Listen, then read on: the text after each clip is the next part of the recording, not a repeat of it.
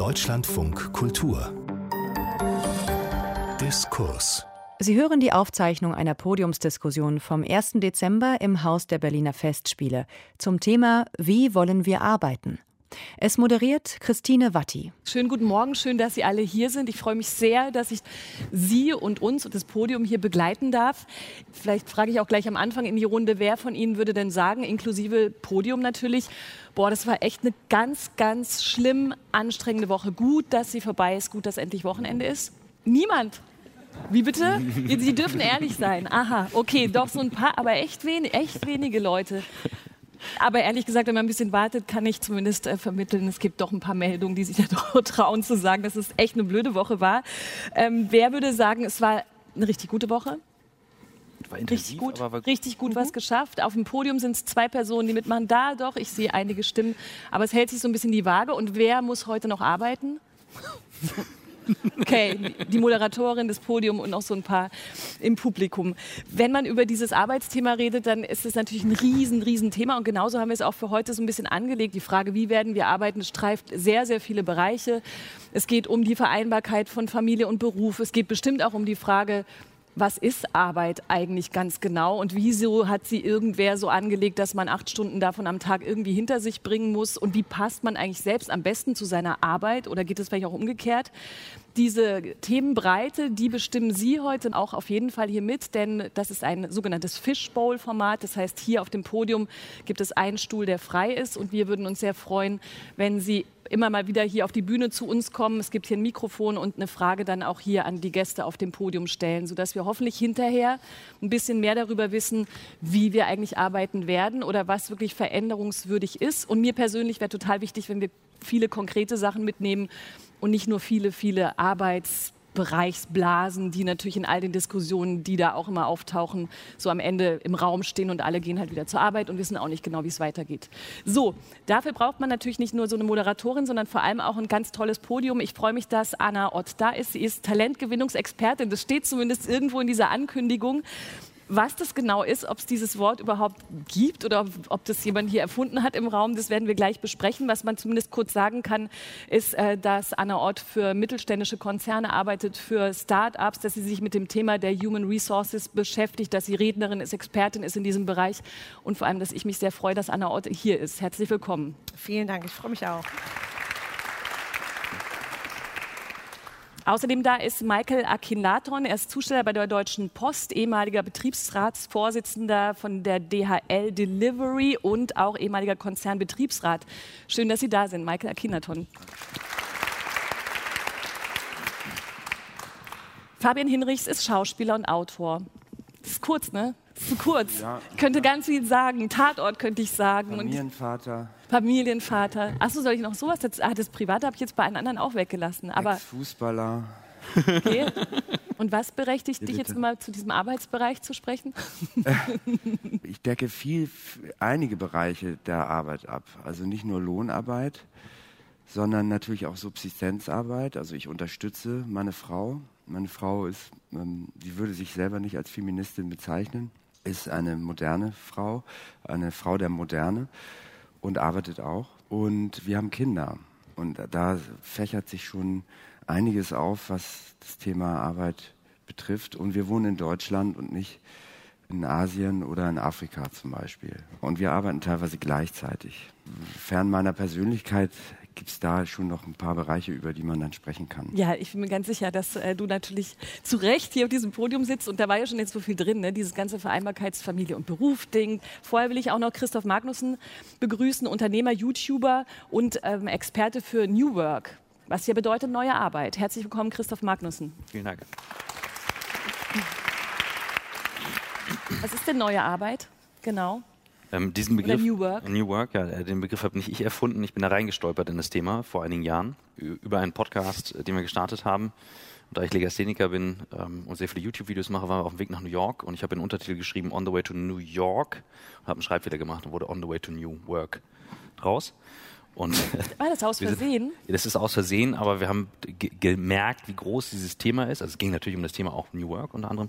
Und der Begriff kommt aus den 70ern von Friedrich Bergmann, also einem österreichischen ähm, Philosophieprofessor, der in Ann Arbor unterrichtet in Michigan und diesen Begriff erfunden hat für eine Arbeit, die wir wirklich, wirklich wollen, weil er die These vertritt, dass Arbeit, wenn sie richtig organisiert ist, das sein kann, was den Menschen stärkt, statt ihn schwächt. Und ähm, das finde ich eine großartige These, die ich nur unterstützen kann. Aber geht es bei diesem New Work-Begriff eigentlich nur um so strukturelle Fragen? Also ich weiß, das ist natürlich das Klischee, dass man wahrscheinlich mit dir, ach so, kurz dazwischen, wir duzen uns hier alle auf diesem Podium, aber nicht, weil wir alle wahnsinnig beste Freunde schon geworden sind, sondern weil es, glaube ich, in Teilen üblich ist, sich zu duzen und nicht ein kompliziertes Sie anzustrengen und weil wir dann dachten, es ist jetzt einfacher, nur das ist ja immer gesagt. So, was ich sagen, was ich dich fragen wollte, Christoph Magnussen, ist die äh, folgendes, dieses New Work, an dem klebt so ein wahnsinniges Klischee von Gummibärchen essenden mhm hippen Leuten, die arbeiten 20 Stunden am Tag, aber sind total gut drauf, weil die werden zwischendurch massiert oder die machen irgendwie mhm. Yoga und die sind auch total nett zueinander und dann haben die auch gar keine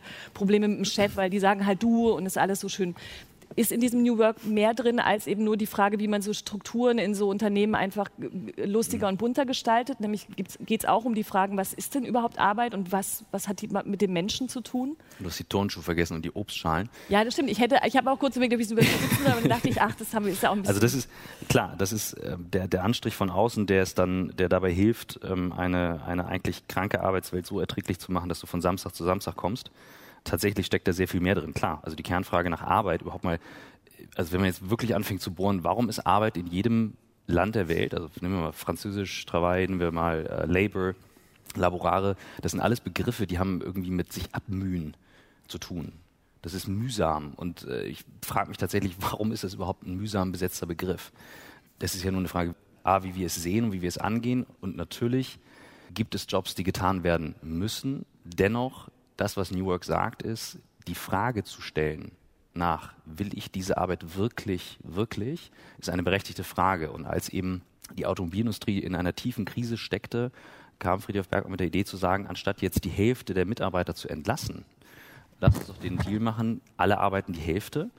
Die eine Hälfte machen wir die Erwerbstätigkeit, die Lohnarbeit, also arbeiten für das Geld, was, ja, was wir brauchen, aber die andere Hälfte helfen wir den Leuten dabei rauszufinden, was sie eigentlich in Wirklichkeit wollen. Mhm. Und sei es, dass sie nur einen Teil ihrer Zeit dafür einsetzen können. Und jetzt könnte man sagen, ja, du hast ja schön reden, du bist Unternehmer, du hast ja einen super Luxus. Ich habe auch Logistik, die irgendwie laufen muss. Ich habe auch Rechnungen zu bezahlen. Und ich finde es auch nicht jeden Tag super, aber es gibt einen Unterschied zwischen, ich mache eine Arbeit, die ich liebe oder ich liebe etwas und ich will etwas wirklich. Da trage ich auch die Konsequenzen und brauche mhm. dann nicht morgens aufstehen mit schlechter Laune und sagen, also heute mochte ich den Tag nicht oder die Arbeitswoche nicht. Das kommt dann halt auch mal vor.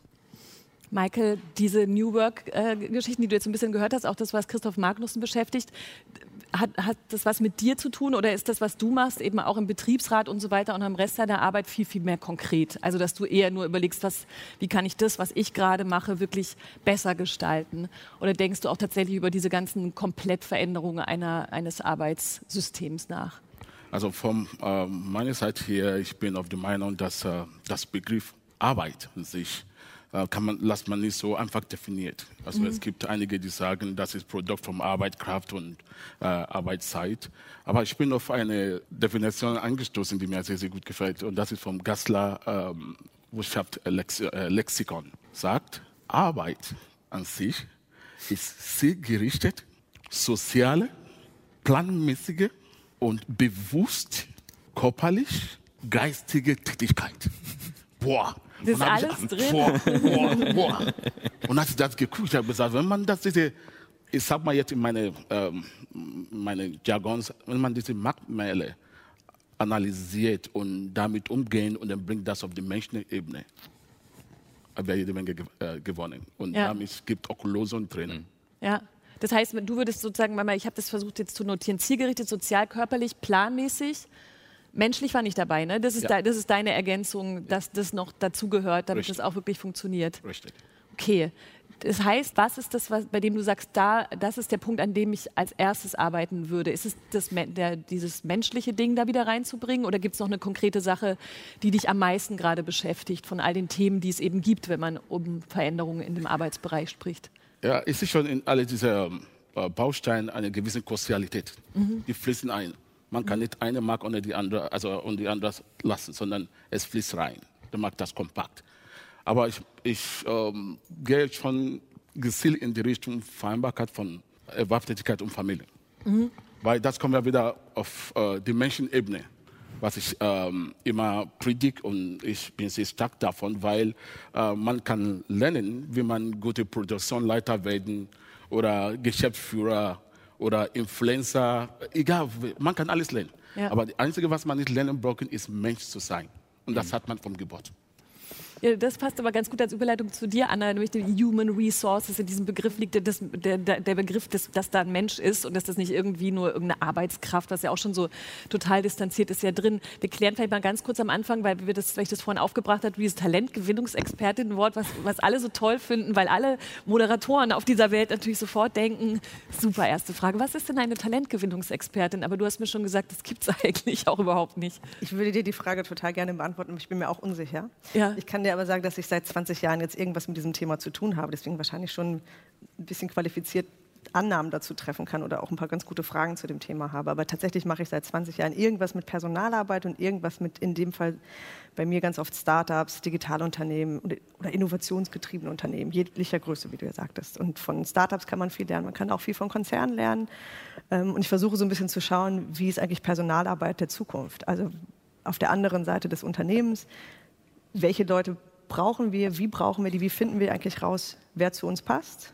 Welche Rollen gibt es in der Zukunft? Das sind so die Fragen, mit denen ich mich beschäftige. Also quasi der, die andere Seite, die andere Kehrseite dieser Medaille. Und auch da werden sich zum Glück viele grundlegende Fragen gestellt. Ne? Ähm, und es geht hoffentlich auch über Artefakte, die ihr ja vorhin beschrieben habt, hinaus von Obstkörben oder Gummibärchen, ähm, sondern wirklich denn, was ist das Verhältnis zwischen einem Unternehmer oder einem ähm, Arbeitnehmer? Aber das heißt, ähm, weil in diesem Talentgewinnungsexpertin-Wort, was eben nun mal aufgetaucht ist, da klang das ja eher so, als würdest du auch direkt wirklich mit einzelnen Personen zusammenarbeiten. Jetzt hört sich mhm. sehr an, wie als hättest du so einen größeren Blick auf ja. Unternehmen und Startups und so Strukturen eben auch darin, wie die sich verändern. Ich glaube, das Talentgewinnungsexperten-Thema ja, ja. kommt daher, dass ich halt relativ viel Recruiting mhm. äh, in meinem Lebenslauf habe. Ich habe auch acht Jahre lang mal als äh, Headhunter gearbeitet, Executive Search, Menschenhändler, ist egal, wie man es nennt, das ist so ungefähr das Gleiche. Und deswegen wahrscheinlich habe ich mich in meinem Leben tatsächlich am meisten damit beschäftigt, mit der Frage, wie findet eine Person zu einer Rolle, also zu einem Job, zu einer Arbeit mhm. und was passiert auf beiden Seiten? Wie funktioniert dieses dieses Zusammenfinden. Ne? Deswegen Talentgewinnungsexpertin könnte man auch in Arbeitsgewinnungsexpertin nennen. Es ist ja dann einfach nur die andere Seite des Prozesses. Ja, ja damit es menschlich bleibt, so wie Michael schon angesprochen hat und es eben, weil die, diese Begriffe, ich, also ich kann mir zumindest vorstellen, ich weiß ja nicht, vielleicht kommt auch irgendwann demnächst jemand zu uns auf die Bühne und äh, gesellt sich dazu und sagt vielleicht mal was dazu, wie sich das so anhört, diese Recruiting-Worte und diese ganzen Begriffe, die klingen halt eben tatsächlich, oder auch selbst Human Resources ist auch irgendwie so ein großes Schlagwort für was, was sich eben maximal nicht menschlich oder nicht persönlich anfühlt. Mhm. Was verstehst du unter diesem Human Resources Begriff eigentlich, damit es eben nicht nur darum geht, wie kann ein Unternehmer möglichst geschickt einen Pool von gut zueinander passenden äh, Personen zusammenstellen und eigentlich ein bisschen wurscht, wer es am Ende ist? Ja, hoffentlich nie wurscht. Aber ja. ja, das sehen wir natürlich auch. Wir sehen ja viel Schattenseiten auch von, von Erwerbstätigkeit. Aber wenn ich jetzt mal den Begriff versuche, so ein bisschen zu sezieren, würde ich sagen, dass es da zum Glück auch eine Bewegung gab von Leuten, die in personalverantwortlichen Rollen in Unternehmen sind, dass die sich auch nicht mehr selber als Human Resources irgendwas sehen, weil das ein sehr technischer technokratischer Begriff genau, ist. Ne? Ja. Das klingt so volkswirtschaftlich. Worum es ja eigentlich geht, dass es sehr gut ist, dass in jedem Unternehmen, wo es eine Arbeitgeberrolle gibt, jemanden gibt, der sich dafür verantwortlich fühlt, zu entscheiden, welche neuen Leute brauchen wir und was, wie halten wir die Leute und entwickeln wir vielleicht auch die Leute, die wir schon haben. So, und das ist schon eine sehr komplexe Aufgabe und deswegen ist es gut, dass es dazu Vollzeitpersonen gibt, die damit bestenfalls auch schon eine Berufserfahrung haben und ähm, sich nicht nur mit den rechtlichen Aspekten auseinandersetzen, sondern auch mit diesen ganzen strukturellen Fragen bis hin zu welche Person wird für was befördert und welche Grundlagen haben wir für Gehälter und was da alles so mit dran hängt. Mhm. Und deswegen gibt es aber auch viele äh, Leute, die sich dann als Personaler, als Überbegriff auch gar nicht mehr Human Resources nennen wollen. Ne? Ganz viele Startups nennen sich ja dann irgendwie Chief People Officer, Chief Employee Experience Officer, Chief Talent Officer. Da gibt es ja, gibt es ja keine DIN-Norm für. Man kann sich ja nennen, was man möchte. Ja, was hat das für, also was steckt da noch drin in dieser, in dieser Veränderung? Also, dass man andere Begriffe be benutzt, das klingt natürlich schicker oder ja. menschlicher, aber was geht da noch ein anderer Haltungswechsel auch damit einher? Ich hoffe stark. Ich glaube, dass es eine neue Generation gibt von Leuten in diesen, in diesen Karrierefaden, die sich halt mit diesem Personalthema beschäftigen wollen, die halt wirklich versuchen, den menschlichen Aspekt wieder reinzuholen. Und das ist natürlich dann auch eine Symbolik im Titel. Ja. Ich drücke damit aus, wie ich meine Rolle wahrnehme. Das klingt ja, ist ja für alle anderen Berufsgruppen ähnlich. Ähm, Und es ist schon ein Bestreben danach zu sagen, wir wollen nicht nur Leute in eine Organisation reinpumpen, damit wir eine gewisse Anzahl von Menschen auf unseren äh, Lohnzetteln haben, die dann in irgendeiner Produktion oder wo auch immer was arbeiten, sondern es geht uns tatsächlich mehr um die Menschen. Das ist vielleicht auch manchmal ein sehr altruistisches Beschrieben, manchmal ist es, glaube ich, auch ein sehr ehrliches und authentisches. Das kann man pauschal, glaube ich, nicht beurteilen, weil es gibt natürlich da auch sehr unterschiedliche Menschen ne, die, mhm. und auch sehr unterschiedliche Unternehmen. Ich würde fast vermuten, dass es ganz stark davon abhängt, wie ein Personaler agieren kann, wie die Ebene darüber Personal sieht. Also wir sagen, wenn, also der Fisch und der Kopf und so, ne? Mhm. Wenn das Teil der Unternehmenskultur oder der DNA des Unternehmens ist, sich sehr mit den Menschen zu beschäftigen, dann kann der Personaler da natürlich auch andere Wirkungen erzielen, als wenn es wirklich eher so technokratisch ist, wo man sagt, wir müssen jetzt hier ja, 1500 Menschen, egal wie die heißen, egal was die für einen privaten Hintergrund haben oder für andere äh, Aspekte und Rollen ihres Lebens.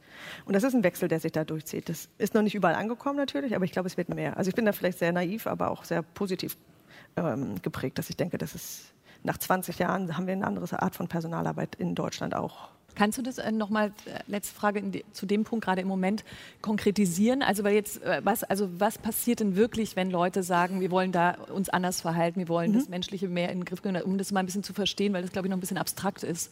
Also, welche Entscheidungen ja. werden dann anders getroffen? Ich würde sagen, dass wir mehr darüber, also so ein paar Themenfelder mal aufgeklappt, würde ich sagen. Das eine ist, wie beurteilen wir Menschen? Also dieses Thema, wann kriegt wer eine Beförderung oder eine Karrieresprung? Mhm. Wer wird vielleicht überhaupt Führungskraft bei uns? Und ist nicht eigentlich ein Expertenpfad eigentlich genauso viel wert? Weil nicht jeder sollte eine Führungskraft werden. Das weiß jeder, der schon mal einen schlechten Chef hatte. Ähm, das ist auch nicht immer eine kluge Entscheidung, jemanden nur nach oben zu loben.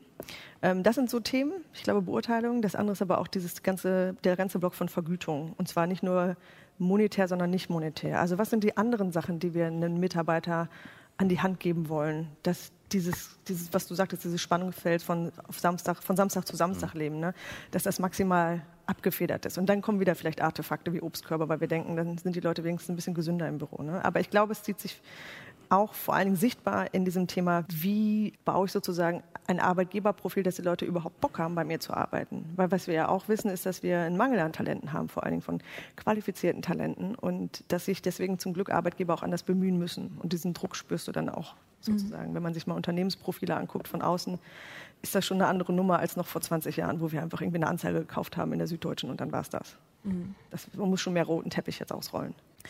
Bei mir auf dem Podium Michael Akinlaton, Zusteller bei der Deutschen Post und ehemaliger Betriebsratsvorsitzende, Fabian Hinrichs, Schauspieler und Autor, Christoph Magnussen, Unternehmer und YouTuber und Anna Ott, Talentgewinnungsexpertin.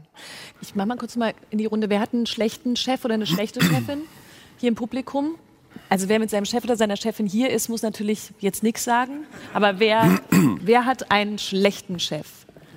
Zwei, Leute, sehr wenige. Und wer hat aus, also ausdrücklich eine wirklich gute Chefin oder einen guten Chef? Zwei, okay, aber viel mehr, ganz eindeutig viel mehr. Okay, interessant. Das äh, dient natürlich zur Lockerung des Publikums, solche Fragen, aber auch immer wieder dazu, sie zu ermutigen, sich hier gerne hinzusetzen. Also ab jetzt kann jeder, der möchte, wirklich auf die Bühne kommen, kriegt das Mikrofon, kann eine Frage stellen, gezielt oder einfach in die Runde werfen und dann, da kommt schon jemand. Herzlich willkommen.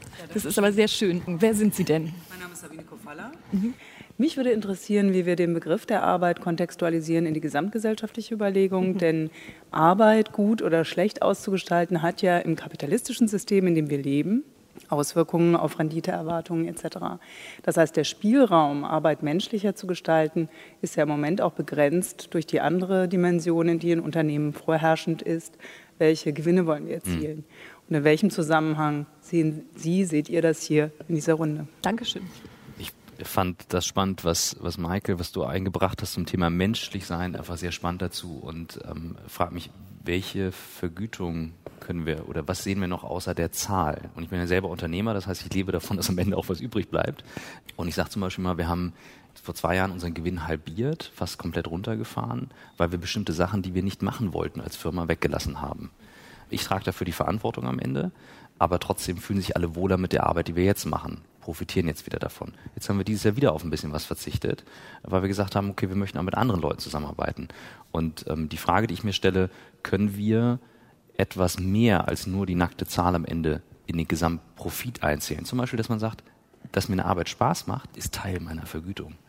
Aber jeder von uns muss davon ein Stück drauf verzichten. Ich als Unternehmer muss dann sagen, okay, ich verzichte auf ein Stück Gewinn. Dafür weiß ich, ich habe gewisse Freiheiten. Ich war diese Woche zum Beispiel neben meiner Arbeit auch noch eine Nacht campen in Dänemark am Strand. Das war sensationell. Ähm, und davor die Tage waren einfach mördervoll. Aber es hat irre Spaß gemacht. Und das ist das Gesamtpaket. Und deswegen fand ich das eben so wahnsinnig spannend. Wie können wir es menschlicher machen? Ähm, und meine Frage jetzt zurück in die Runde können wir das aufrechterhalten, wenn halt eine Krise kommt und plötzlich alle auf einmal kneifen und sagen, boah, jetzt wird es gerade wieder schwierig oder drehen wir dann alle durch?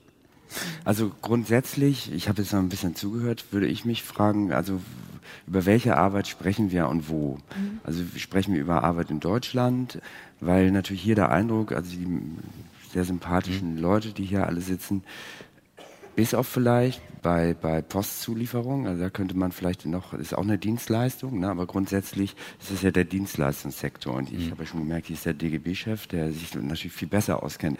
Es erscheint immer der Eindruck, als würde man in, in der Postindustrie mhm. leben und das tut man mhm. ja gar nicht. Also wir mhm. haben ja alle Sachen an, die werden irgendwo hergestellt man hört es ja ständig, deswegen hört man vielleicht auch gar nicht mehr hin, dass wenn äh, Kick gelbe T-Shirts bestellt, erstmal der Fluss eine Woche gelb ist oder ein Monat oder so. Also das heißt, die Sklavereiverhältnisse, um das mal drastisch auszudrücken, sind ja nicht abgeschafft. Es ist, äh, weil es hört sich, es ist keine jetzt persönliche Kritik, Absolut. sondern es hört sich so an wie, ja, wir machen hier und dann eine Obstschale hin oder her oder den Kicker oder wir versuchen dann bin ich hellhörig geworden, nicht um jetzt hier der Mods-Onkel zu sein.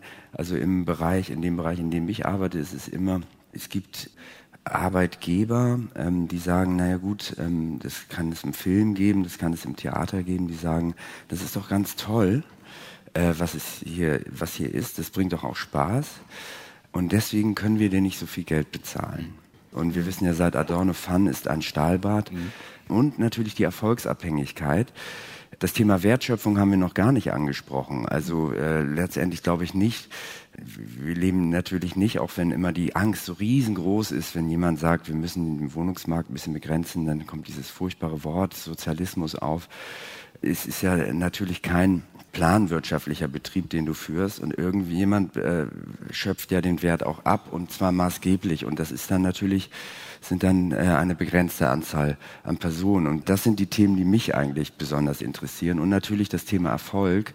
Das ist natürlich im, in dem Bereich, in dem ich arbeite, eindeutig so, wo man da auch drüber sprechen könnte, was ist Erfolg. Aber natürlich wird sozusagen die Kategorie Erfolg in das Subjekt hineinverlegt. Das heißt, jeder ist dann für sein Scheitern wirklich selbst verantwortlich.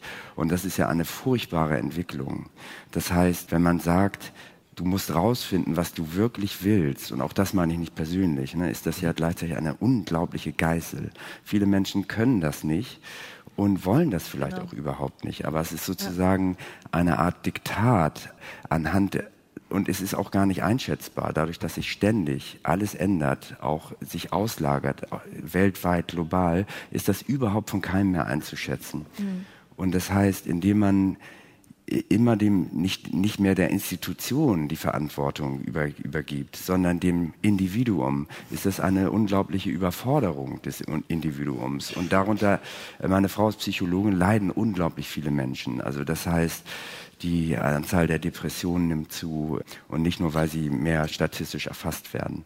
Das heißt, das sind alles Themen, die, die mich sehr interessieren würden, unter denen die Menschen leiden und die ähm, und natürlich die Gewerkschaften auch leiden, weil sich so, bestimmte mhm. Unternehmen auch gar nicht mehr gewerkschaftlich binden. Okay, ich muss das kurz hier für, für alle, die nur zuhören, äh, transparentisieren, dass jetzt nämlich wieder jemand sich auf die Bühne gesellt hat zu den vielen, vielen Themen, die Fabian Hinrichs da gerade aufgemacht hat. Wir können wahrscheinlich heute zehn Stunden reden, aber jetzt darf sich erstmal unser nächster Überraschungsgast hier auf der Bühne selbst vorstellen. Bitte schön. Ja, einen wunderschönen guten Morgen, Rainer Hoffmann, Vorsitzender des Deutschen Gewerkschaftsbundes. Gerade hat Fabian Hinrichs ihn genannt, schon ist er hier, hat er sich materialisiert. Es ist unglaublich, was dieses tolle Podium kann. Sehr gut. Und ich finde, Fabian hat einen ganz wichtigen Aspekt äh, angesprochen. Äh, Arbeit hat unterschiedliche Facetten, ist ganz vielfältig, aber natürlich sprechen wir als Gewerkschaften in allererster Linie über die Zukunft von Erwerbsarbeit, mhm. dem direkt vorausgeschickt auch unter den Bedingungen technologischen Wandels unter den Bedingungen von Globalisierung sind wir der Überzeugung, dass Erwerbsarbeit eine Zukunft hat, also bezahlte Tätigkeit. Und die Frage ist ja ganz genau, wie gestalten wir diese Erwerbsarbeit in der Zukunft und was für eine Vorstellung haben wir, wenn wir von guter Arbeit sprechen?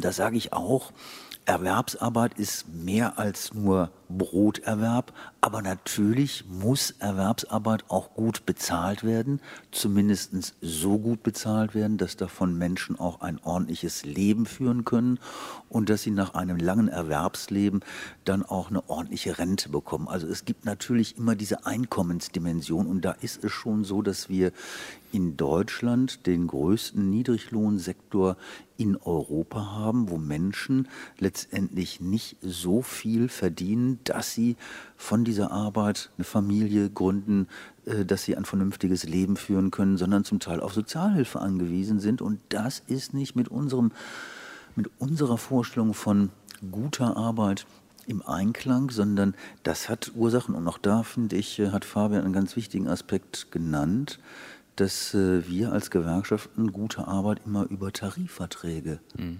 gestalten. Und diese Tarifverträge erodieren. Warum?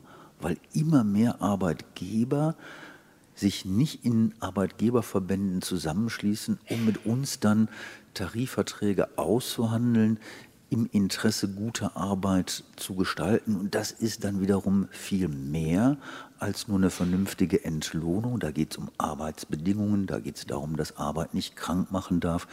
Da geht es darum, dass wir Vereinbarkeit und Familie in Einklang bringen wollen, dass Menschen mehr Zeitsouveränität haben, dass Menschen ordentliche Arbeitszeiten haben, dass äh, Weiterbildung äh, ein Anspruch für Beschäftigte darstellt, gerade wenn es um Veränderungen in der Arbeitswelt geht. Wir wissen, dass wir mit einer Berufsausbildung heute nicht mehr 30, 35 Jahre erfolgreich durchs Erwerbsleben gehen können. Deshalb ist das Thema Weiterbildung so wahnsinnig wichtig.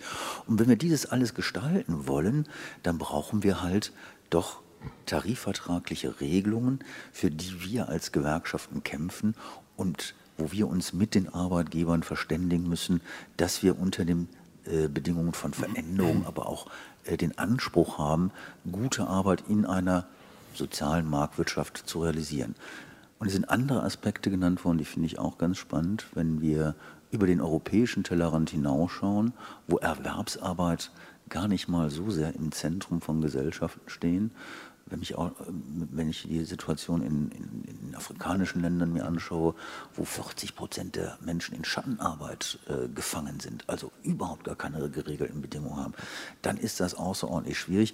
Will sagen, Arbeit ist total vielschichtig. Ich denke, wir sind gut beraten, wenn wir davon ausgehen, dass Erwerbsarbeit eine Zukunft hat, dass wir gute Arbeit gestalten wollen und dass wir Arbeit auch letztendlich gerecht verteilen wollen. Und ja. natürlich auch ein, ein, ein Zwischenruf mhm. unterstützende Arbeit. Also wenn, wenn jemand Kinder hat, ist man darauf angewiesen, dass entweder, das war ja das alte Modell, jemand zu Hause ist und unterstützende Arbeit, dass jemand überhaupt eine Lohnarbeit annehmen kann und eine Familie haben kann. Ne? Wir merken ja sowieso, dass der Mensch grundsätzlich stört im Kapitalismus. Der, der, grundsätzlich braucht der Kapitalismus den Menschen nicht. Das heißt, natürlich hat sich sehr viel verbessert, die Sterblichkeitsrate bei Kindern ist gesunken und so weiter, aber ein Grundproblem bleibt die Würde des Einzelnen. Und das ist ein Grundproblem, was auch der grüne Kapitalismus nicht lösen wird. Der Mensch wird grundsätzlich nicht gebraucht. Man sieht es jetzt natürlich auch, dass bestimmte Unternehmen sich in der Autobranche regelrecht freuen über die Anforderungen, die der Klimawandel stellt, weil sie natürlich jetzt weniger Leute auf dem Lohnzettel haben und es auslaufen lassen können. Genau. Das heißt, das sind die grundsätzlichen Probleme dieser Wirtschaftsordnung, die man meiner Meinung nach, auch wenn wir hier über spezielle Bereiche sprechen und das nicht falsch ist, nicht aus dem Blick äh, geraten sollten. Das ist das Grundproblem. Was machen die Leute, die im Döner stehen und an der Schleuse? Wenn man sagt, ja, finde mal raus, was du wirklich, wirklich willst könnte man das auch als Zynismus auffassen, denn, denn man, man braucht sie nicht. Sie werden nicht gebraucht von den Firmen. Mhm. Man, man braucht eher dann die Hochqualifizierten, die Cleveren, die sich eh selbst helfen können. Für die ist doch New Work nicht da, für die ist doch auch kein Talentscout mhm. da. Was machen diese Leute im wo Döner? Wo willst du? Okay, aber super, da, da haken wir mal ein. Weil was ich tatsächlich, das find, ich finde es total gut, dass du diese Frage nochmal stellst, weil ich, also weil wir jetzt so viel aufgemacht haben, mhm. noch mehr als ich jemals erwartet habe. Und von diesen ganz, ganz großen Gesellschaftsbildern und so weiter, die, die dahinter stehen äh, und großen Kapitalismusfragen, die wir dann auch noch gleich angerissen haben, ist es tatsächlich, glaube ich, wichtig, dass wir jetzt hier in der Zeit, in der wir haben, trotzdem nochmal auch also konkret immer auf solche Punkte zurückkommen. Und das ist ja in dem Fall, Fabian, eine konkrete Frage, eben für wen ist New Work da und wen erreicht es. Ich habe es vorhin auch schon mal kurz dich, Christoph, gefragt, aber vielleicht du wolltest auch direkt reagieren es fällt halt sehr leicht, ähm, das in ein Schwarz-Weiß-Schema zu packen. Ich finde es nicht richtig zu sagen, es braucht diese Jobs und Menschen nicht, weil das würde bedeuten, dass diese Leute nicht das Recht haben, die Frage zu stellen, was will ich denn wirklich? Und die Frage, die ich mir eher stelle, bei den ganzen, Moment, Dimen bei den ganzen mir, Dimensionen. Das war nicht moralisch von mir gemeint, sondern es ist ja eindeutig so. Also das ist ja einfach wieso, faktisch. Wieso du meinst, eindeutig ist es so, dass man die Menschen, dass man die Menschen natürlich braucht. Und du fragst, genau.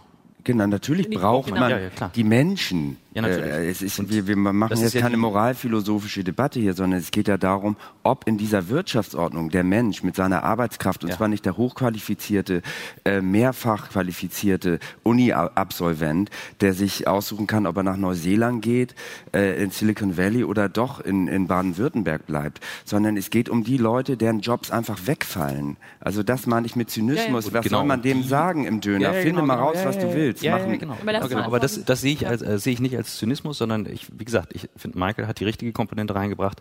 Wenn die menschliche Komponente bei der Arbeit dabei wäre, die Augenhöhe dabei wäre. Aber es gibt diese Jobs, Jobs, nicht.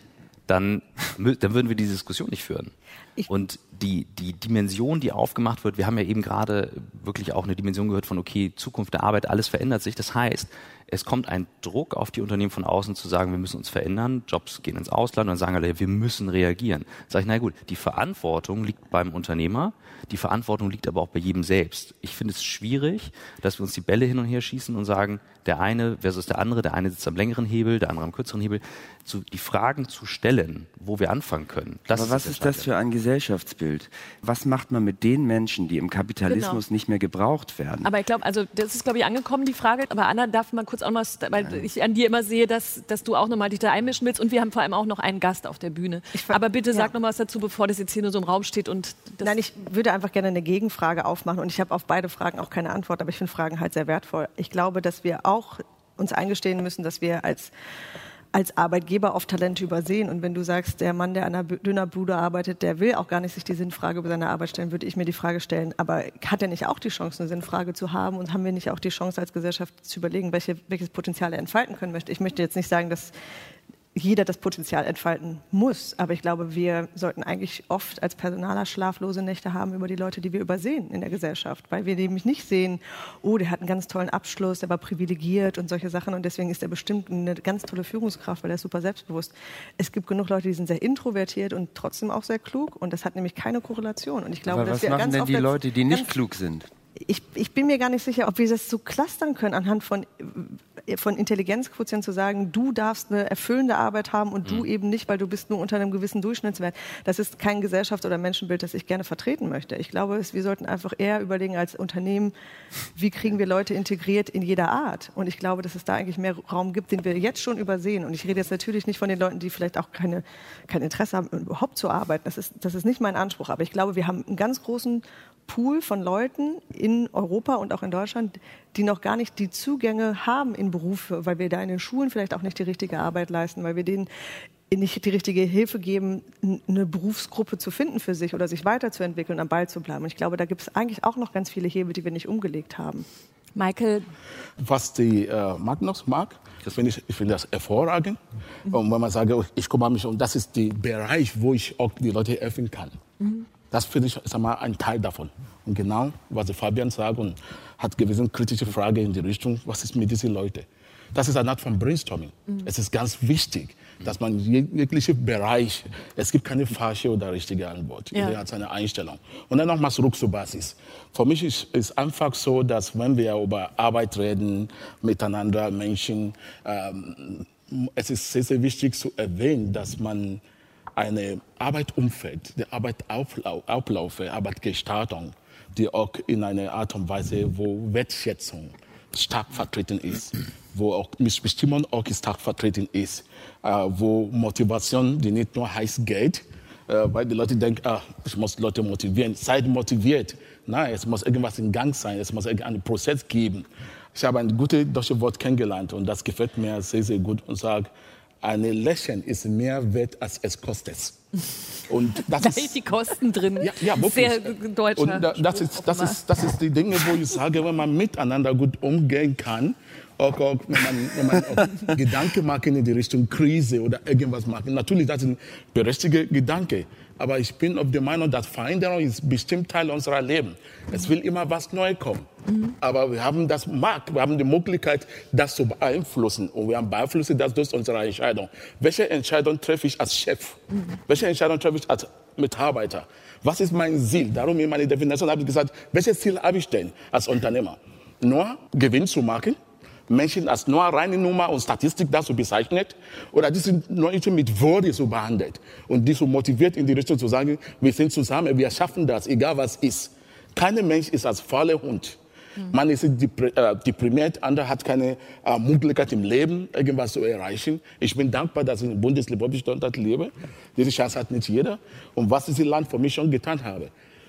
Mein geburtiges Land hat noch nicht eine Prozent. Darum, ich stehe davor und sage, es gibt Grundwerte und es gibt Tugenden und es gibt Dinge, die, schon, die wir schon haben. Wir müssen das nicht vergessen. Mhm. Und zurückzupassen ist miteinander, Einigkeit, Recht und Freiheit. Wir müssen miteinander, gibt keine Tabuthema, wir müssen Dinge ansprechen, wie die ist. Wir müssen tackelig reden. Wir müssen auch mal miteinander und sagen, Umgang miteinander, es ist sehr, sehr wichtig.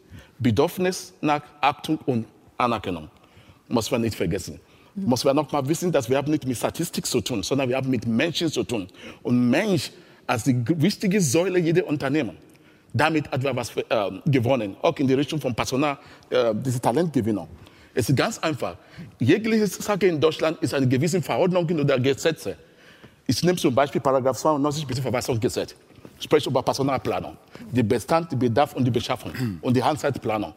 Die Frage ist, wollen wir das wirklich? Oder wollen wir in die Richtung von Personalverdichtung und Arbeitsverdichtung gehen? Es ist eine Entscheidung, die jeder von uns treffen muss. Aber bitte menschlich. Dankeschön. Sie hören eine Podiumsdiskussion unter der Überschrift Wie wollen wir arbeiten? Und das Ganze ist eine Veranstaltung des Deutschen Kulturrats, des Deutschen Gewerkschaftsbundes, der Initiative Kulturelle Integration und der Berliner Festspiele in Zusammenarbeit mit Deutschlandfunk Kultur. Bei mir auf dem Podium weiterhin Michael Akinlaton, Zusteller bei der Deutschen Post und ehemaliger Betriebsratsvorsitzende, Fabian Hinrichs, Schauspieler und Autor, Christoph Magnussen, Unternehmer und YouTuber und Anna Ott, Talentgewinnungsexpertin. Wir haben einen Gast, der jetzt auch schon zugehört hat. Bitte schön, wer, wer sind Sie? Bist du? Ja, ich bin Dennis Neumann. Äh, ich forsche zum Thema Arbeit und bin auch über die Forschung eigentlich auch Gewerkschaftlich. ich mache das mal, weil es äh, ich, ja, ich, ich halte es gut fest. Ich halte es ruhig fest, weil dann geht es besser. Ja, bin, muss bin ich dauernd korrigieren. Tut mir leid. Ich, ich, bin über die Forschung dann auch letztendlich äh, gewerkschaftlich aktiv geworden. Was ich mal einstreuen wollte, weil wenn ich mir den Veranstaltungsnamen angucke, dann steht da ja, wie wollen wir arbeiten? Und ich stelle mir dann die Frage, wer ist denn eigentlich dieses Wir? Ja, also da steckt ja schon dieser, sagen wir mal, sozialpartnerschaftliche Dialog mit drin. Ja, also man setzt sich an einen Tisch und man debattiert miteinander, aber das letztendlich deckt ja gar nicht auf, dass es Machtverhältnisse gibt und dass man nicht unter gleichberechtigten Bedingungen an einem Tisch sitzt. Und die Frage ist ja, wie demokratisch ist dieser Dialog eigentlich? Ja, also man kann halt darüber reden, wie kann man das, äh, wie kann man das Arbeitsumfeld verbessern und wie kann man das Bewusstsein eines Unternehmers verändern. Aber das Bewusstsein eines Unternehmers ist definiert durch sein Interesse oder durch ihr Interesse. Und dieses Interesse bleibt immer gleich. Das bedeutet, man müsste eigentlich auf der, auf der Arbeitnehmerseite dafür sorgen, dass dieses Interesse beschnitten wird. Ja, und das ist dann wiederum eine Demokratiefrage. Das ist eine Frage von äh, Solidarität unter Arbeitnehmern. Das ist eine Frage von, wie schaffen wir es eigentlich, Machtressourcen zu bekommen, um der Willkür der Unternehmerseite entgegenzukommen. Weil der Mensch ist nichts wert. Ja, es ist eigentlich immer die Willkür, äh, immer die Frage, wie schaffen wir am meisten Profit? Und das beinhaltet dann vielleicht auch mal Müsli und Employee Experience. Es kann aber auch einfach bedeuten, wenn es sozusagen keine Arbeiter gibt, die sich untereinander organisieren, dass man vielleicht gar keine Rechte mehr hat. Und wenn man sich anguckt, wie haben sich auch die Gewerkschaften entwickelt, ja, die Frage, Frage nach Wirtschaftsdemokratie, das Mitspracherecht von, von Arbeitern ist sukzessive zurückgegangen. Und das hat nicht damit zu tun, dass es einen, äh, einen Bewusstseinswandel bei Unternehmern gab oder Bewusstseinswandel bei Arbeitern, sondern es hat einfach damit zu tun, dass, dass das Kapital geschafft hat, dass Arbeiter sich nicht mehr richtig organisieren können. Und ich glaube, wenn wir die Frage stellen, wie wollen wir arbeiten, dann ist das eigentlich, wie organisieren wir, dass die Arbeit menschlicher gestaltet werden kann, nämlich indem man ein demokratisches Gegengewicht schafft. Ja, Wirtschaftsdemokratie. Wir leben in einer parlamentarischen Demokratie, aber in, auf der wirtschaftlichen Seite haben wir feudale Verhältnisse. Ja, und darum geht es eigentlich. Dankeschön war jetzt nicht so eine richtige, willst du das nochmal in irgendeine Frage konkret an jemanden formulieren? Also weil das natürlich jetzt vor allem Statement war. Also nur, wenn du möchtest. Ja, also mein, mein Statement, ist, äh, Statement ist eigentlich, dass auch Unternehmer einsehen müssen, dass Arbeiter mitbestimmen müssen. Und dann geht es nicht darum, was wollen denn Unternehmer, sondern was wollen die Arbeiter? Ja? Und was, was wollen sie gerade nicht? Und wie ist das mit dem Profitinteresse der Unternehmer vereinbar? Ja, deswegen finde ich auch diese Talentsuche und sowas, das verdeckt halt immer so ein bisschen das Profitinteresse. Das hat eine sehr, sehr ideologische Komponente, äh, die mir halt sehr, sehr sauer aufstößt, muss ich sagen. Aber ohne Profit auch keine Arbeit. Arbeiterbezahlung, oder? Also ich weiß nicht, was du, was du, was nee, du dagegen hatte, reagieren, weil ich hatte ja eingangs gesagt, das ist jetzt eine Möglichkeit, das zu beschreiben. Und das ist ja nicht mal von mir, sondern was ich gesagt habe, es ist ja genauso das umgekehrte Bild. Also wie finde ich Arbeit? Also wie ist das sozusagen auf der Individualebene? Ich glaube, man muss diesen Prozess in der Tat aus beiden Richtungen anschauen und bestenfalls auf Augenhöhe. Und deswegen ist es natürlich das Gesetz der großen Zahl besser, wenn sich Arbeitnehmer verbünden und wenn sie gemeinsam sozusagen einen Gegenpol, wie du es ja richtigerweise auch sagst, bilden, weil sonst entscheiden die Menschen mit den tiefen Taschen auf der anderen Seite, die vermeintlich ja, und ich glaube, wie gesagt, dass es in manchen Industrien auch nicht mehr so gilt, vermeintlich haben ja die mehr Machtverhältnis, weil sie mehr entscheiden, wer bei denen arbeitet, zu welchen Bedingungen. Ich glaube, das kippt ja auch so ein bisschen, ne? wenn man sich mal anschaut, wie, wie es auf qualifiziertem Talentniveau und auch Fachkräftemangel in Deutschland aussieht, ist ja auch nicht mehr so, als könnten die sich das alles aussuchen. Ich bin auf der Meinung, dass äh, diese Abwägung, wer hat mehr Markt in einem Betrieb und so, das ist auch nicht, das, wir wissen das alles.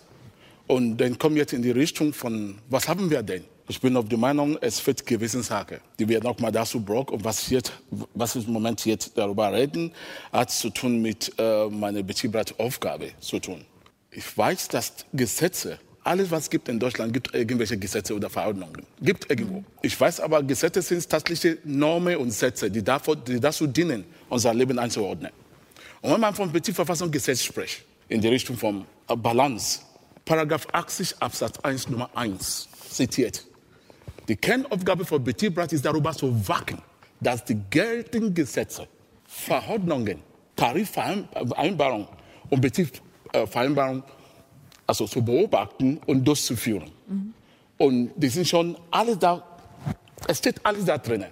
Die Frage ist, haben wir den Mut, vor davor zu stehen und sagen, ja, so steht das, so müssen wir das machen.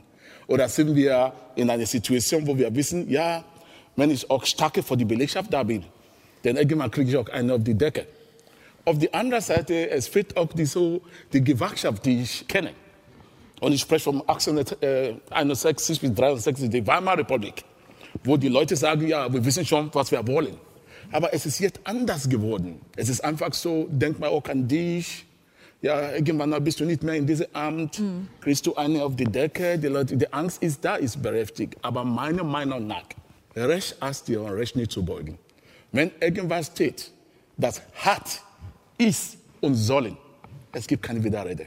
Entweder wir stehen für was authentisch und was richtig ist. Wer nicht bereit ist, seinen Mund heiß zu reden, so kann so seine Befehl kalt weiterschweißen. Mhm. Wir haben das Recht. Es ist geschrieben. Es ist da. Wir müssen nur leben. Und das ist, was ist festgestellt. Der nächste Gast kommt. Bitte schön. Hallo, ich bin äh, Clemens Melzer. Ich bin äh, Verlagsmitarbeiter und auch äh, gewerkschaftlich aktiv, ehrenamtlich. Und ich muss auch sagen, mir geht so dieses New Work-Gerede ein bisschen auf die Nerven. Ja. Weil ich den Eindruck Guckt habe. er bei mich an. ähm, ich habe es auch nicht erfunden. Ich stehe dafür. Nee, weil ich den Eindruck habe, es wird dann was als gute Arbeit verkauft, was eigentlich Produktivitätssteigerung heißt. Das heißt, jetzt kann man nicht mehr nur irgendwie von 9 to 5 zur Arbeit gehen, sondern es wird auch erwartet, dass man die Kommunikationsskills mitbringt, dass man performt, dass man gut drauf ist. Aber fürs gut drauf sein kriegt man nicht mehr Geld. Ja, und es ist Arbeit, auch die ganze Zeit immer gut drauf zu sein. Und das, das ist schon mal so ein Widerspruch. Ja, und wenn ich jetzt. Das ist wenn ich jetzt so schaue, was für Leute bei uns zur gewerkschaftlichen Beratung gekommen sind, das waren Leute aus allen Bereichen, auch aus den Bereichen, die eher höher qualifiziert sind. Zum Beispiel Salando, die Leute, die an den Computern sitzen und den äh, Shop erstellen und da die Produkte fotografieren und so weiter. Die äh, kriegen 1-2 raus, die sind so 200 Leute, die in äh, Berlin arbeiten. Und die haben da alles. Die haben die Wahl zwischen fünf verschiedenen Getreidemilchsorten zum Beispiel. Und denen wird irgendwie gesagt, ihr seid Manager. Die, haben, die heißen alle irgendwie Manager, obwohl die ganz unten sind. Und Ja, die haben doch- monatlich so Feedbackbögen, wo sie sich gegenseitig bewerten und dann steht da so Be a Zen Master oder Be a Leader und die Kollegen bewerten sich die ganze Zeit äh, gegenseitig. Und Ist auch eine diese Leute sind dann aber zu uns gekommen, um sich gewerkschaftlich zu organisieren, um einfach mal einen Betriebsrat aufzubauen. Und am nächsten Tag äh, hatten die ersten Leute Kündigungen auf dem Tisch, weil das äh, eben sich rumgesprochen hat. Also die haben dann nicht mal einen Betriebsrat, wobei ich sagen würde, Betriebsrat Betriebsrat ist, ist äh, äh, drei Jahre her. Aber Sie kriegen jetzt einen, nach zehn Jahren Unternehmen. Ja, es gab auch schon einen in Erfurt. Aber ich sage nur, da wurde Union Busting betrieben. Das heißt, da wurden äh, die ganze Zeit Anti-Gewerkschaftspolitik gemacht und äh, gleichzeitig den Leuten gesagt, be a Zen Master. Und ich denke aber sogar ein Betriebsrat ist ja noch nicht das, wo wir eigentlich hin wollen, äh, ähm, wenn wir uns anschauen, wo die Betriebsräte herkommen. Ähm, das kommt von den Arbeiterräten aus der Weimarer Republik und da ging es um Demokratisierung der Wirtschaft. Und die Betriebsräte sind eigentlich nur eine kastrierte Form davon. Und ich finde es schon erstaunlich, dass wir in einer, in einer Republik leben, aber wenn es um Arbeit geht, auch eine Stunde lang brauchen, wenn wir über Arbeit reden, um überhaupt zur Frage von Demokratie zu kommen. Dann würde ich gerne. Dankeschön. das Thema, äh, also die Bier Zen Master und die Hafermilch und Co. Das ist eben nicht New Work. Ich finde die These berechtigt zu sagen, wie kann Arbeit das sein, was den Menschen stärkt? Und wenn der Betriebsrat das ist, was den Menschen stärkt, dann ist das der richtige Weg. Ich finde es total legitim und dass, dass du nicht sagst, sei gut drauf und komm zur Arbeit. Wenn du keinen Bock hast, morgens aufzustehen, dann, dann wäre es berechtigt zu sagen, ich gehe da nicht hin. Und wie Wenn kann das kann- halt, wenn du so, ja, es wird ja in Deutschland wird ja sogar weiter gezahlt am Ende. So nach drei Tagen, dann bleibst du im Bett liegen. Es passiert ja erstmal nichts. Also wenn du im Bett liegen bleibst, passiert ja erstmal nichts. Wenn du einen Betriebsrat gründest, offensichtlich hast du erzählt, dann passiert was. Und ich sage halt, New Work sind eben nicht diese Maßnahmen, die es schick verkaufen. Diese Unternehmen sind dann nicht ehrlich, was das ist. Die ehrliche Frage ist, wie kann Arbeit das sein, was die Menschen stärkt? Und wenn deine Maßnahmen dazu führen, dann trägst du einen Teil dazu bei. Die Lösung für alles hier in einer Stunde zu finden, das wäre ein etwas sehr hehres Ziel. Also das, was die Menschen stärkt, wäre vielleicht eine Kapitalertragssteuer. Das, was die Menschen stärkt, wäre vielleicht eine ver- äh, an, an, andere Vermögensteuersätze. Das, das würde die Menschen stärken. Vielleicht, ja. Danke. Oder, oder eine Tätigkeit, für die du gerne morgens aufstehst und sagst, ich treffe gerne den Menschen, mit dem ich hier sitze. Es ist der erste Advent, 1. Dezember. Ich sitze hier gerne in dieser Runde und äh, bin zu Hause heute nicht bei meiner Familie. Und das ist eine Entscheidung, die jeder für sich treffen muss. Also es kann ja sein, dass bin- deine ich- Tätigkeit etwas Ja, ist, ich, die, die ich dich bin, stärkt. bin gleich bei meiner Familie und Dann, ist all- das alles ist schön. schon in Ordnung. Also in meiner Arbeitswelt ist dieses Thema so total präsent die ganze Zeit. Es wird ständig über neues Arbeiten geredet. Es wird über all die Sachen die ganze Zeit gesprochen. Es gibt irgendwie immerzu Programme, Projekte, Diskussionen, Talks und so weiter. Eigentlich müsste man denken, ist doch schon mal ganz gut. Also die, das ist alles in Bewegung und es wird zumindest viel auf den Tisch gebracht. Allerdings stelle ich zumindest auch fest, aus meiner Position, die darüber reden muss, ich rede eigentlich auch immer wieder mal das Gleiche. Und zwar eine ganze Weile schon. Ich weiß nicht genau, diese Glas halb voll oder halb leer Frage würde ich euch gern zum Abschluss nochmal stellen. Also an welchem Punkt sind wir denn von dieser seit Digitalisierung ein Thema ist, beginnenden Diskussion, die dann halt auch ausufert, was super ist, weil es dann um Menschlichkeit geht und gar nicht nur darum, wer verliert denn jetzt einen Job oder nicht.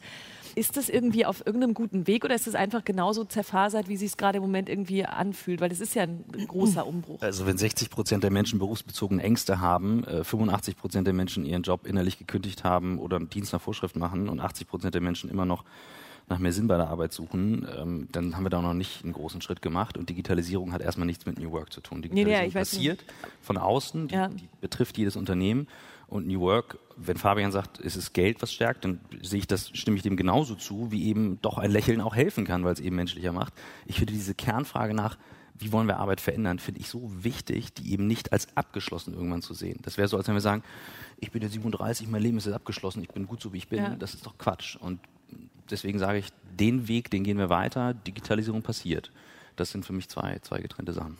Aber die Digitalisierung, eine Nachfrage, die hat doch schon überhaupt mit ganz schön angestoßen, dass erstmal Arbeitsfragen gestellt wurden, nochmal in einem größeren Umfeld, um dann die anderen Sachen noch dazu die hat den, Die hat den Druck auf Unternehmen erhöht, genau. reagieren zu müssen. Ja. Und ich hoffe, dass in einer Phase, wenn eine Wirtschaft in eine Rezession geht, dass die Leute nicht wieder anfangen durchzudrehen. Und da wird sich dann die Spreu vom Weizen trennen, äh, welche Unternehmer ehrlich sind und das durchhalten. Mhm. Da bin ich gespannt drauf. Und da bin ich auch sehr kritisch. Also da bin ich auch sehr stark bei, bei, äh, bei Fabian, dass ich sage, okay, ähm, ich glaube nicht, dass es viele, und das ist jetzt eher ein Appell, viele Unternehmer gibt, die das Rückgrat haben zu sagen, ich halte auch die Idee nach Arbeit, die stärkend ist, durch, gerade in einer Krisenphase. Mhm. Ich glaube, das würde am Ende dazu helfen, dass wirklich alle besser rausgehen, das Unternehmen stärker rausgeht, alle miteinander. Aber ich glaube, es gibt sehr viele, die dann auf einmal genau diese Sachen wieder vergessen. Das ist meine große Sorge. Fabian, du bist du gehst du eher so glas halb leer mäßig aus dieser Diskussion, oder?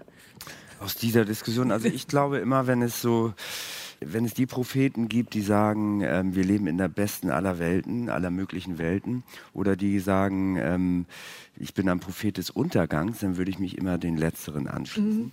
weil es so unübersichtlich ist und alles ich eben so flüssig, dass kein Mensch weiß, wo, wo, unsere Handlungen, was werden unsere Handlungen in der Zukunft äh, bewirkt haben. Das heißt, da würde ich doch eher lieber bei, bei den Leuten des Untergangs sein, um da ein bisschen Acht zu geben. Das, das wäre wär so meine Handhabung für mhm. die Zukunft. Anna? Nicht so dystopisch vielleicht, aber auch nicht utopisch. Ich glaube, dass wir an dem Punkt sind, wo wir uns zu Recht und gezwungenermaßen durch externe Faktoren Fragen stellen. Ich glaube, dass wir offensichtlich, das haben wir in dieser Runde ja auch gemerkt, für viele Sachen, wie zum Beispiel prekäre Arbeitsverhältnisse, noch keine Antworten haben und dass wir offensichtlich noch mehr Dialog brauchen und auch mehr Mitsprache. Ich glaube, dass wir aber auch immer bedenken müssen, dass Arbeit ja in der Tat offensichtlich alle betrifft. Und das ist, finde ich, das Schöne an, also deswegen bin ich ja seit 20 Jahren Personaler. Es hat halt jeder eine Meinung dazu, weil jeder ist ja irgendwie davon betroffen. Ähm, und ich glaube, dass wir schon zum Glück so ein bisschen den Kontext dazu auch ändern und das, es auch mehr Dialoge dazu gibt. Also allein die Tatsache, dass wir Panels über sowas haben, dass wir viel in Wirtschaft darüber reden, wie dieses Thema Talente denn gehandhabt wird, dass es mehr Sichtbarkeit bekommt, ist, finde ich, schon mal ein ganz guter Anfang. Mhm. Also keine Ahnung, ob Glas halb voll oder halb leer, aber ich finde, es hat sich auf jeden Fall in den letzten 20 Jahren schon echt viel getan und ich bin irgendwie zuversichtlich, dass das weitergeht. Für Vielleicht. alle gesellschaftliche Schichten übrigens, ne? also von ja. Unternehmer bis prekäres Arbeitsverhältnis Arbeitnehmer. Dazwischen gibt es eine ganz große Bandbreite, die, wo wir irgendwie allen die Gelegenheit geben müssen, bessere Arbeitsverhältnisse zu haben. Ein Moment, es ja. gibt eben mehrere Gläser die unterschiedliche ja. Füllstände haben. Vielleicht wäre das die richtige. okay, aber ich kann jetzt leider nicht mehr alle einzeln abfragen, das stimmt. Aber es ist vielleicht ungefähr so wie hier auf unserem Podium. Ist, was ist dein, deine... Fabian trinkt auch schnell nochmal aus. Ja, Ein Glas ist mindestens leer, sogar zwei. Okay. Hm. Michael, wie, also wenn, ich weiß, es ist so ein bisschen, diese Abschlussfragen sind schwierig und diese Glas halb leer, halb voll Fragen vielleicht auch. Aber was ist dein Gefühl trotzdem zu dieser ganzen, oder deine Position zu dieser ganzen Debatte? Hast du, gehst du optimistisch trotzdem raus oder eher in der Untergangsgruppe von Fabian? Also es besitzt diese Frage in die Richtung von dieser Digitalisierung, Automatisierung, was jetzt ja, ja, ist. genau. Äh, ich bin auf der Meinung, wie ich schon gesagt habe, Veränderung gehört. Also es gibt immer was Neues zu kommen. Mhm. Die Frage ist, wie man damit umgehen. Mhm. Und ich musste gerne appelliert an, an unsere Politiker, weil ich aber ich bin eine, ich gucke immer an diese Bundestagdebatte. Mhm. Einige sprechen vom äh, Einrichtung vom digitalen Ministerium, die anderen sprechen vom Erkenntnis und Gewinn und guck mal, wie man das damit machen und so. Wir sind keine Versuchskaninchen. Mhm. Entweder man überlege und sage, wir haben was Neues, wie gehen wir damit um? Mit dem Check and Balance. Mhm. Der einzige, wo ich nicht dabei bin, und ich bin nicht bereit zu akzeptieren, dass wenn die Digitalisierung bringt, wir in die Richtung von Entmenschlung, mhm. wie man das sagt, dass der Mensch ja. verschwunden und dann die, die, äh, na, äh, die Roboter mag alles oder, oder alles, es muss alles mhm. schnell gehen und, und, und. Dann sind wir in einer Situation, wo am Ende heißt, wir haben versucht, es nicht geschafft, aber dafür sind so viele Dinge kaputt gegangen. Also die Menschen soll immer die Basis bleiben und ist die Ultima Ratio und ist die A und O und muss das mit bewusst Dolus direkt machen. Es gibt keinen anderen Weg. Mensch bleibt Mensch. Damit schließt sich der Kreis der heutigen Diskussion. Michael Akilaton war das, Anna Ott, Fabian Hinrichs und Christoph Magnussen. Vielen, vielen Dank und vor allem auch vielen Dank all denjenigen, die sich hier mit Fragen zu uns äh, gesellt haben und auch die, die nur zugehört haben. Ich wünsche Ihnen einen schönen Sonntag. Vielen Dank und äh, gutes, gutes Arbeiten. Bis zum nächsten Mal. Aus dem Haus der Berliner Festspiele hörten Sie die Aufzeichnung einer Podiumsdiskussion zum Thema Wie wollen wir arbeiten? Es moderierte Christine Watti.